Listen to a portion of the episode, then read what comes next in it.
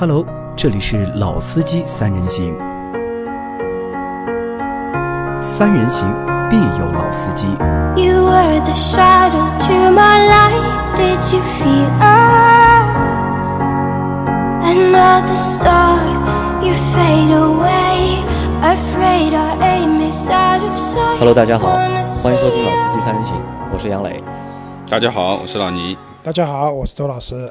啊、那这期节目呢，我们来和大家聊一个相对来说比较严肃或者是比较沉重的问题，就是我们会来谈一谈就是汽车安全。那如果说到汽车安全啊，就是两位你们就是第一会想到什么东西？呃，我第一想到的就是说，我觉得啊，汽车安全还是和驾驶的人有关。和驾驶的人有关，嗯，当然了，就是说，因为不怕一万，只怕万一嘛，对吧？车子本身的一个就是主动安全很重要，但是被动安全真的发生碰撞了以后，能不能保全车子里面的人，我觉得也很重要。那老倪呢？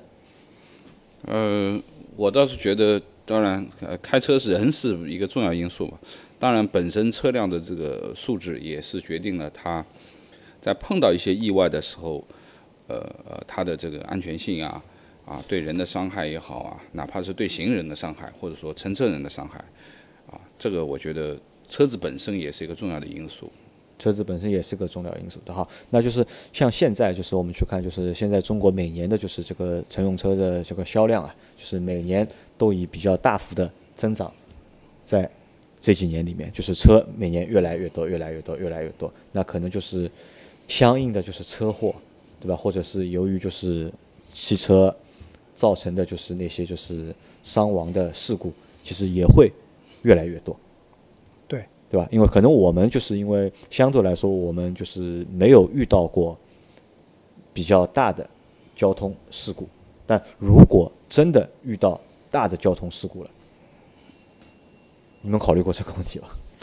啊，其实我想过的，就是前两天不是大雨嘛，啊对好像沪宁高速上面又出了比较大的一个对，很严重的就是交通事故嘛。啊，嗯，我今天在微信里面看到一个别人发的视频啊，就是那个视频可能是以前的，不是这次最近的，就是撞的真的蛮惨的，就是大车、小车、卡车什么各种各样的车都撞在一起了将近，一一公里嘛，对吧？对，将近一公里，对吧？然后我会看到就是说，比如说卡车，对吧？卡车后边是没问题的，撞完以后基本上也没什么变形，但整个车头就没有了。对，因为卡车本身就重，对吧？加上有可能有超载的问题，自身就重，然后它这个车头其实是不经撞的，对吧？然后我也看到一些小车被撞的基本上都没有了，就都压缩到就是一堆废铁了嘛。那我相信这里面的人可能确实也危险了，对吧？啊没有了啊。但是我比如说看到一辆 G 二八，对吧？车子可能看出变形，但是整个 A、B、C 三条柱子是好的，那我相信里面的人即使受伤也不会太重。那所以其实我也想过这个问题，说因为我们平时也比较爱惜自己的车子啊，就车子可能被别人碰一下、蹭一下都会很心疼。但是如果真的遇到大事故了，这个时候我们就抛开这辆车会怎么样不去说了，我肯定是希望说这个车是可以提供给我和我坐在这辆车里的人一个安全的基本的保障的。好，那我们我问你啊，就是我问大家，你们两位开的车，你们觉得你们的车安全不安全？我的车应该还安全吧？或者就是耐撞不耐撞，对吧？应该是我的，应该可以。你你觉得你的车 OK，然后老周你觉得你的车也 OK，啊，对吧？你们为什么觉得你们的车 OK？呃，当然，呃，我觉得我在选车的时候有一个非常重要的因素，啊就是它本身的一个安全碰撞的一些级别，包括在国外做的测试也好啊，国内做的测试也好。那我觉得，呃，最主要的一个就是被动的，我们说的可能你不去撞人家，但是你不能排除人家来碰你嘛。那碰到了这种情况的时候，它肯定是还是车的最基本的一些刚性啊，各方面会有一些好处和要求。那这是我选车的第一个要求，安全第一嘛。那我觉得这个是，呃，我选我这辆车到现在为止，我认为还是，当然我没碰过，但啊但你在选择这个过程当中有没有依据，或者有没有什么东西可以让你去参考呢？当然了，我我因为功课应该是做的蛮多的，就我为什么选这辆车？因为说实话，我当年选好几年前了，四年前了，呃，我选这辆车的时候，我的车的落地价格 Q 三的落地价格其实是可以买到 Q 五的，啊，那么当然，呃，差距区别就是在于 Q 五大一点啊，Q 三小一点，Q 五是国产的，Q 三是进口的，因为我买的是第一批 Q 三，是进口的 Q 三，那么应该说，呃，看了很多的评测，包括国外的一些评测，包括美国的或者欧洲的一些碰撞数据，那我觉得就是原装进口的车啊，呃，肯定在这个安全上面的配置，它是要符合欧盟的一些要要求和标准的。那么这个东西呢，我觉得是做不了假的一件事情。那老周，你在买奔驰的时候，就是你考虑你会把这个就是安全车辆的安全因素考虑进去吧？啊，是这样啊，我没有老倪那么细致啊。但是第一个是我基于对奔驰品牌的信任，就是我相信奔驰的车子的基本的安全性肯定是有保障的。然后另外一个的话，我那个时候因为车子做过一些改装嘛，就拆过一些部件，保险杠，包括那个车门的门板，我可以看到里面的防撞钢梁，就是粗壮的防撞钢梁，然后包括它的结构各方面都是非常好的。那基于这样的情况下，我认为这个车如果当发生被动的碰撞的时候，它的一个基本的安全性还是有保障的。就是你还是根据就是品牌给你的一个就是对给你的一个背书嘛，就对品牌的背书，包括我也亲自拆开过一些部位去看到了，对吧？它里面的这些东西，我还是有信心的。啊。那如果抛开品牌，就是我们单纯从一个产品上面讲的话，你们有没有能力去鉴别一辆车就是它的安全性高还是不高？有没有这个能力？呃，说句实话啊，这个我们的鉴别肯定也是不准的。为什么？就是车子，比如说，其实车子，比如说撞了以后，它到底安全不安全，其实取决于很多方面。一个是我们讲，就以前我们讲，就是日本车皮薄，对吧？那其实是这个是讲的是钢板的一个刚性的问题，对吧？它的曲幅度是不是够？那现在因为钢板，其实你进口的钢板和国产的钢板又不一样，同样的厚度下，可能进口的或者说制造工艺更好的钢板，它的强度更高，对吧？也不能完全用厚来厚不厚来决定这个问题了。另外一个，车身发生碰撞以后，它车身的一个结构如何吸能，如何把能量在就是说车辆的外部就是传递掉，而不尽可能的不传递到车辆的内部，对吧？包括有的发生严重碰撞以后，发动机是要掉掉的，对吧？不然发动机可能要冲到那个驾驶舱里面来。那这些方面的话，其实靠肉眼是很难判断的。那这个时候可能需要用一些碰撞测试去解决这样的问题。那老倪呢？你有没有办法自自己的一套办法来判断一辆车安全与否？呃，我觉得现在的这个车，应该说呢，越来越多的技术啊，包括冶炼啊、冶金啊各方面，那么啊，不再是靠最基本的原来说你车重不重啊，铁用的多不多来决定这辆车刚性好不好。那么现在非常多的豪华车都基本上做到了全铝啊，或者说是轻量化啊复合的轻量化。那么其实它的抗拉强度各方面的东西，其实并不次于钢板。对而且呢，它又非常环保，因为轻了它节油嘛。对同样用用用两点零的机器，一个一点三吨，一个一点五吨，当然肯定一点三的节油嘛。那我觉得就是说，其实我觉得从车辆制造的角度上讲，就是我当时选这这这 Q 三的时候，其实我是看过它全程的，就是西班牙工厂的这条生产线的视频的 Q 三的，那完全是全自动化的一个东西，包括整个的这这套流程，包括组装的流程也好，包括它的钢的选用也好，什么地方用的热成型钢，什么地方的结构，呃，这个都是仔仔细细去看过的。那我觉得，呃，生产工艺和本身这辆车造车车子在制造的时候，其实说到最后还是车企的良心在哪里，就是他们到底是有多少良心用在这辆车里面啊，或者说是呃真材实料吧。那我相信作为一个品牌的车型，应该说它只要敢出厂，它一定在安全性面是有一定的保护的，是有一些安全的这个要求的，啊，不是随随便便弄个铁壳子就可以上路的。那么另外一个呢，我觉得车辆的价格，啊，也是评估一辆车安全与否的一个指标吧。可能啊，当然这个安全的价格可能你用在了一些配置上面啊，不一定是这个，但是其实还是有很多的这个呃硬的基础的指标是在价格上面可以去体现的。但是我不是很同意啊，嗯就是像老倪刚刚讲的，就是关于一个良心的问题啊。那其实我们会发现啊，现在很多企业，就刚刚你讲的价格，我不认为你买低价位的车，你就不能享受好的一个安全的保护，这个应该是人人平等的，在我看来。这个是对就像最基础的。我们之前看到某品牌的车型，对吧？后面没有防撞钢梁的，放了一堆泡沫塑料在里面。当这辆车子被追尾的时候，它的尾部一定是有问题的，最基本的防撞钢梁都没有，或者是一个细的跟手指一样粗的防撞钢梁，肯定没有办法保护后部的这些乘客的。所以老倪那个是对的，就是说你因为买这辆车，你看到它全程的一个西班牙的工厂，对吧？包括它因为是进口的，虽然价格贵，但是这辆车的基本的品质是要符合欧盟的很多标准的。那我相信这是一个判断标准，对吧？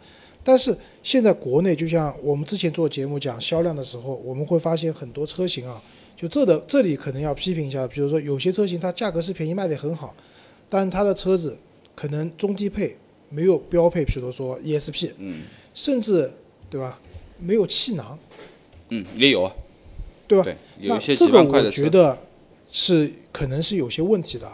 那就说到这里的话，其实刚才杨磊也问，就是比如说你怎么判断？我刚刚讲到碰撞，对吧？那我们现在知道，就是说碰撞比较有名的是 NCAP，对吧？各个国家都有，我们中国叫 CNA NCAP，中国的，那国外的欧洲也有，美国也有，等等都有。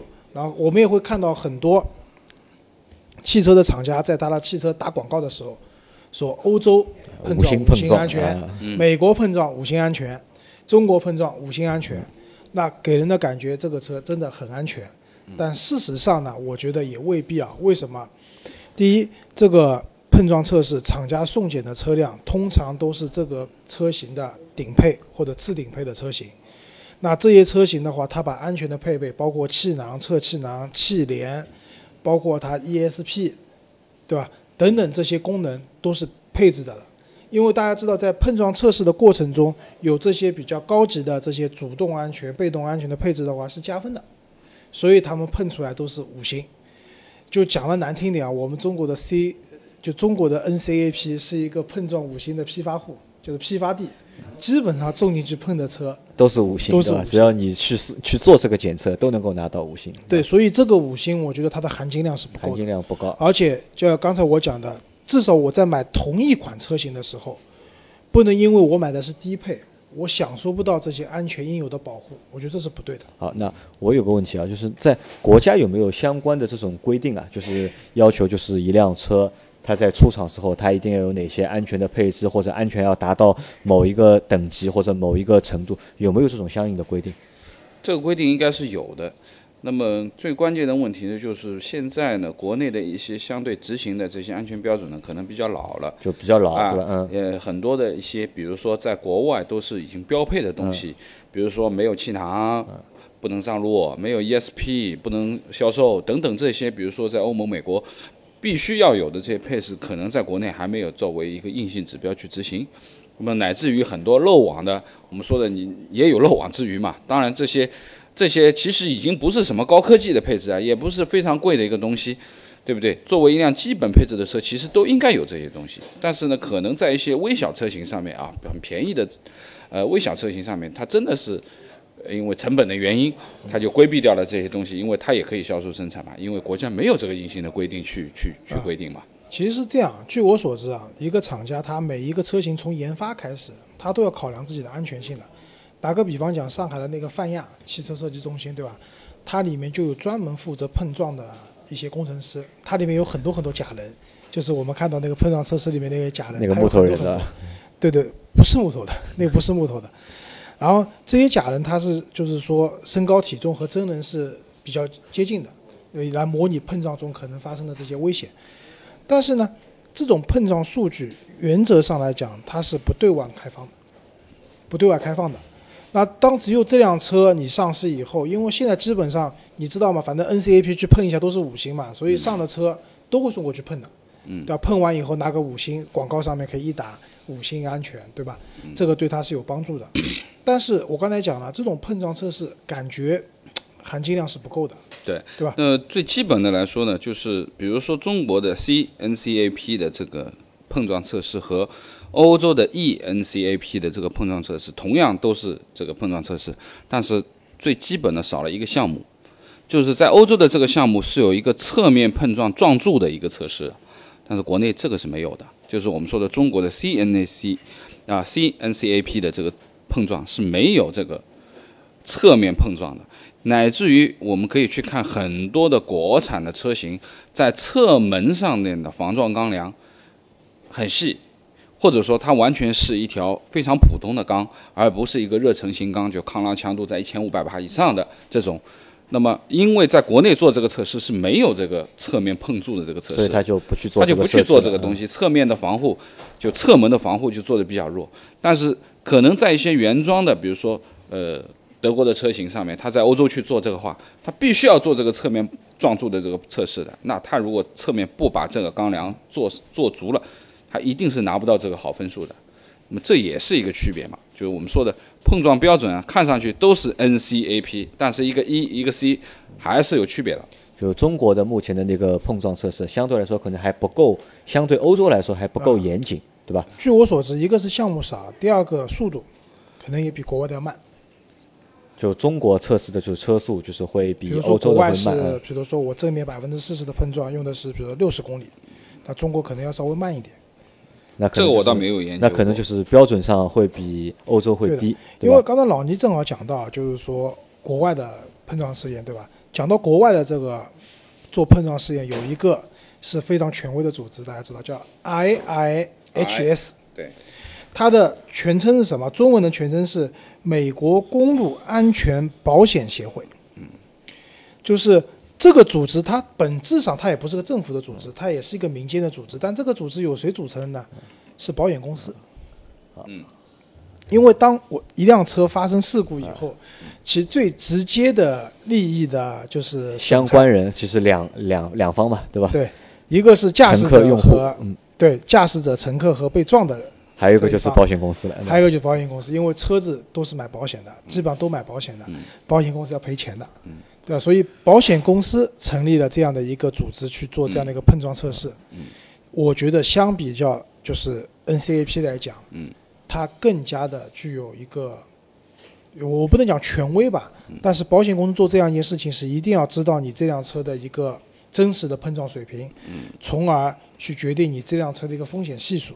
和保险的定价、保险的理赔都是相关的。对，因为我觉得就是说这个 IIHS 的这个碰撞测试啊，因为我也有所有所了解吧，就是说对于这个碰撞，其实我们把它称为百分之二十五的一个偏置撞。嗯。啊，这个我们和我们正常的 NCAP 的碰撞正面碰撞是不一样的，它是只切到整个车头的百分之二十五的这个位置作为碰撞，就是比较少的一部分。比较少的。那么其实说实话，现在非常多的这个车型的前保险杠其实是做的相对比较窄的，并没有完全把整个的车头包起来，它主要是包了中间部分，就是主力的靠着水箱的包包裹的这个。那么很多百分之二十五的偏置撞是根本撞不到这个保险保险杠上面，而是完完全全撞在侧面的，就是我们说的这个大灯啊，或者说是雾灯的这个位置，然后往下，乃至于直接撞到前轮。那么就是看它这个侧面的，我们说的什么呢？就是它的溃缩核的效果怎么样。那么这个其实要求啊，要比我们现在看到的这个 NCAP 更高。而且说实话，有很多很多的车型之前在做百分之二十五偏置撞的时候都是不及格的，在国外都不及格啊。啊，对。而且我这里要补充一下，就是这个协会用来撞的车型，它是自己买的，不是厂家送检的。而且买的是该车型的最低配置，也就是我们讲的乞丐版。嗯，好处什么？如果说你在一些主被动安全上面有缩水的话，你的乞丐版，比如说没有 ESP，对吧？或者说你的气囊是少的，或者怎么样，那在这个碰撞中，你的成绩一定是差的。他不看你最高倍版本车型的成绩，而看你最低版本的。这个就讲什么？如果说安全面前应该人人平等。那你买最低配的车型的人都已经享受到一个好的安全的话，那你高买高配的人就更加没问题了。嗯嗯嗯。所以我觉得这是一个，也是一个非常好的形式。好，那可能我们这期的节目重点就要来了，就是因为我们针对我们前面说的那些，就是关于国内汽车的安全的一些标准也好，就是测试也好，那相对来说都是没有一个就是明确的一个规定，或者没有一个相对来说比较科学或者比较严谨的一个测试。对吧？那可能现在要来一个新的东西，对吧？就像周老师前面说的那个，周老师和和大家再介绍一下那个东西。是这，样，就是 IISH 有现在有中国版了，有中国版，中国版叫嗯 CIRI，也是由中国的排名前八位的保保险险公司联合成立的，而且撞过了，已经撞过了啊。对的，结果怎么样？结果惨不不忍睹，容乐观。不是不容乐观，是惨不忍睹。惨不忍睹啊！是这样的，就这个碰撞测试的话，它进行了一个前置的，就是百分之二十五的侧撞，撞对，对偏置撞，呃，这个撞下来的话，十六款车型全军覆没，就没有一款车型达到了好的要求。好的要求。嗯，然后它还进行了侧撞，就刚老聂讲了一个侧撞，侧撞的话，十六款车型里面只有两款车型可以拿到优秀的评价，其他的车型都是拿到不好的评价。这这说明什么啊？这十六款是热销车型还是是这样的，嗯、有两款德系，五款日系，两款韩系，两款美系，五款中国自主品牌，包含了轿车、SUV、MPV 等车型。但具体的车型，我只看到了雅阁，其他的我没看到 没。有公布，对吧？对有了这个碰撞测试啊，第一个，我相信保险公司不会拿自己的银子开玩笑，嗯，他们一定会去进行一个相对客观公正的这样一个碰撞的测试，因为很简单嘛，你车子测试出来你的这个车子安全性好，那将来你的保险费用，因为它就是发生重大伤亡的概率就降低了嘛，它的保险费用就低，对吧？但是如果有些车型碰撞出来的成绩非常差，那对他来讲，这个车如果发生比较重大的事故的话，人员死亡率很高的，那他可能这个车的保险费用就要很高，嗯，对吧？这保险公司我相信做这样一件事情，出一个评分啊，出一个评分。对他们这是肯定他们最直接的一，个从因为从这层的利害关系上面来看，这样的一个就是评级或者评分，相对说是会最公正的。对，因为这个也是跟他们本身的利益相关利益相关的。但这个利益不是说你给我钱，我给你出个好成绩，嗯反而是不管你给给不给我钱，我一定要出一个最真实的成绩，为我将来卖保险去有一个依据，有个依据。因为对保险大数据嘛，啊，因为对保险公司来说，他把保险卖给越安全的车，保险公司的利润对会越大少赔嘛。啊。对啊，对对，而且这些车型的话，它都是选择了市场上自己去买的最低配的车型。这也就是为什么那么多车子撞出来都不及格，或者说拿不到优秀的这个问题，因为低配车型可能在某些方面，你是和它的顶配车型比，可能是缺失的。那周老师，你你觉得就是如果真的是这个方式现在执行了吗？执行了，已经开始已经撞过了？对已经已经撞过了。啊但目前没有完全公布，就是说每一块对应车型的相应的成绩据说要到年底啊，啊，这个发布出来。对已经有了。已经有了哈。在做了那你们两位觉得，如果用这样的一个方式去做安全的一个评级的话，就是对中国的就是乘用车的这个汽车的这个安全啊，会有帮助吗？我觉得是这样，就是说非常重要的一点，就是说关键是看出的这个报告的人他是一个什么样的属性。那从从这些呃我们说的文章上面，我们去看了一些方面，就是最起码这个组织是一个公益性的组织，它完全是没有什么求利润的啊，不求利润的。这个也其实也求利润，我公益性觉得也是求利润。呃，啊它的利润不是从这个碰撞啊，上去获得。对对对，啊，那么这最公平的一个说法就是说，对于消费者和对于保险公司去负责任，而且呢，呃，现在来说的话，它的所有的数据都是公开的，它不藏着掖着嘛，那这个就比较好。那我觉得很多东西就像周老师前面说的啊，我作为一个消费者，我就要看到一个最真实的数据，我就要看到一个我买的车最最低配的、最乞丐版的数据，我不要看顶配的，因为顶配的跟我可能我买不到，对不对？那么最基本的一些素质才是可以证明这些事情的嘛。那我觉得这个事儿是个好事儿。是个好事儿。啊那最起码来说，对于现在呃整个的这个汽车行业内很多现在隐性的一些问题，包括什么用料的缩水啊啊减掉保险杠啊，或者说是在材料上面的厚度啊，作为一些筛减啊，乃至于说有一些需要用热成型钢的地方换成普通的钢啊等等。我们说的你就是呃怎么样讲呢？就是。表面看上去都长得差不多，但实际从内数值上面讲是有区别的。这些偷工减料的可能就会减少很多，因为最终摆在账面上面，你是要去碰一下的。好，那对用户来说会有发生什么改变？我觉得用户这样嘛，接下来你再买辆车，对吧？就不用像老倪一样去看西班牙工厂视频了，直接看这个组织发布的一个排名。对，比如说你在三辆车里面纠结，对吧？最后看一下这三辆车的排名，嗯排名高的保费会比较低，也更安全，嗯对吧？这是一个。另外一个，其实刚才我补充一下老倪讲的，啊就是从厂家来讲的话，一个是我们知道，其实哪怕是进口车进中国都会有阉割，都会有缩水，对吧？那好，我们现在可以看一下这辆车，比如说在北美市场 IISH 碰撞的成绩，再到中国我们 C R C I R I 碰撞的成绩是不是一样？嗯如果不一样的话，就说明这辆车进口进来都已经缩水了，嗯对吧？这个肯定是厂家不愿意向让消费者知道的知道的一件事情。所以接下来老老实实的把和北美一样的版本进进来吧，嗯同样的标准给到中？国同样的标准给到我们，对吧？好，另外一个刚才我们讲到了，就是现在很多车企，尤其卖一些小车、微车的，比如说是面包车、微面，对吧？嗯包括一些小车，这些车型的话，它可能低配的车型没有气囊，没有 ABS，嗯。那接下来可能你真的不能这样做了，对吧？你基本上的安全还是要给你的消费者的。你可能就接下来就是说，厂家要节省成本这件事情啊，可能就要更难了。那它可能要在一些更加隐蔽的地方，因为原来车子你没有气囊、没有 ABS 已经很隐蔽了，因为你车子不撞或者怎么样，你不知道的嘛。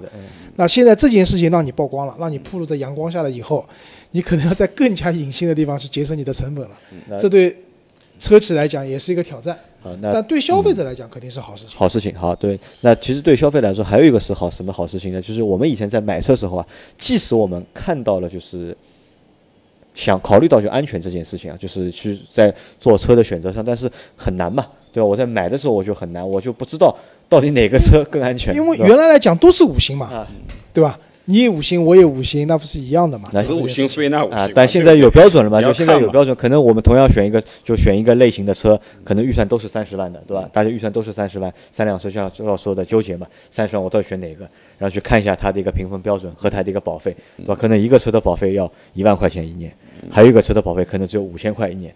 那我相信我觉得应该不是这样，它应该是到时候会有个费率的浮动，就跟我们贷款一样，一点一倍的利率，嗯一点二倍的利率，它有个费率的浮动，应该是这个样子。那最终还是会体现在保费上，我觉得。对，万一一辆车真的很不安全的，它可能的费率是两倍啊，那就真的有可能要别人五千减一万就是可能理赔的基数它是不会变的，但是在费率上面就折扣保费你买保险上不一样啊。对，因为车型的区别，或者说它的这个评分级别的区别，在保费的折扣上面有一些变化的这个要求啊。这跟你我们现在说的，你是不是吃了罚单，是不是有违章，是不是有也是也是作为一些关联吧？我觉得。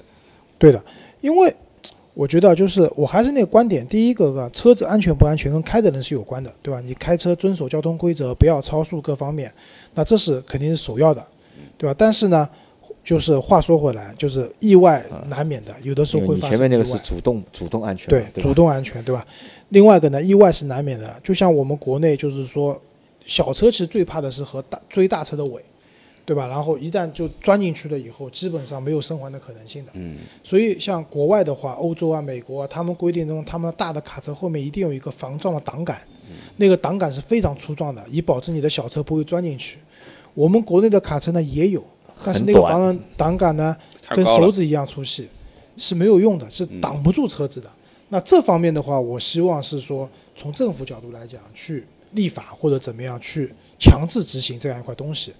那另外一个呢，从企业消费的角度来讲呢，我们现在有了 CII 这样有保险公司来联合，就个人其实蛮讨厌保险公司的，但是保险公司在这件事情上，我相信是做的是对的，对监督车企提供更加安全、更加就是平就是一视平等的这样的一个车型提供给消费者。而消费者呢，在选择一个车型是不是安全的时候呢，他也有有依据可查，不用像我一样去拆门板看看里面是不是粗，或者像老倪一样 看看西班牙的制造工艺，不用了，对吧？直接看里面的排名，这个排名我相信也是客观公正的，就对整个中国的汽车市场的发展，我觉得是一个良性的促进。但我觉得他们到时候不太会去公布这个排名，你觉得会公布吗？我觉得会的，你觉得会公布对吧？对的，美国是公布的啊，美国是公布的啊，因为中国的国情比较特殊嘛，我觉得可能这个要等就是到年底了，嗯最终真正的实施看到底是什么样的一个情对，到。时候再见分晓吧。好吧，那我们这期节目就先到这里，大，家谢谢大家，再见。拜拜。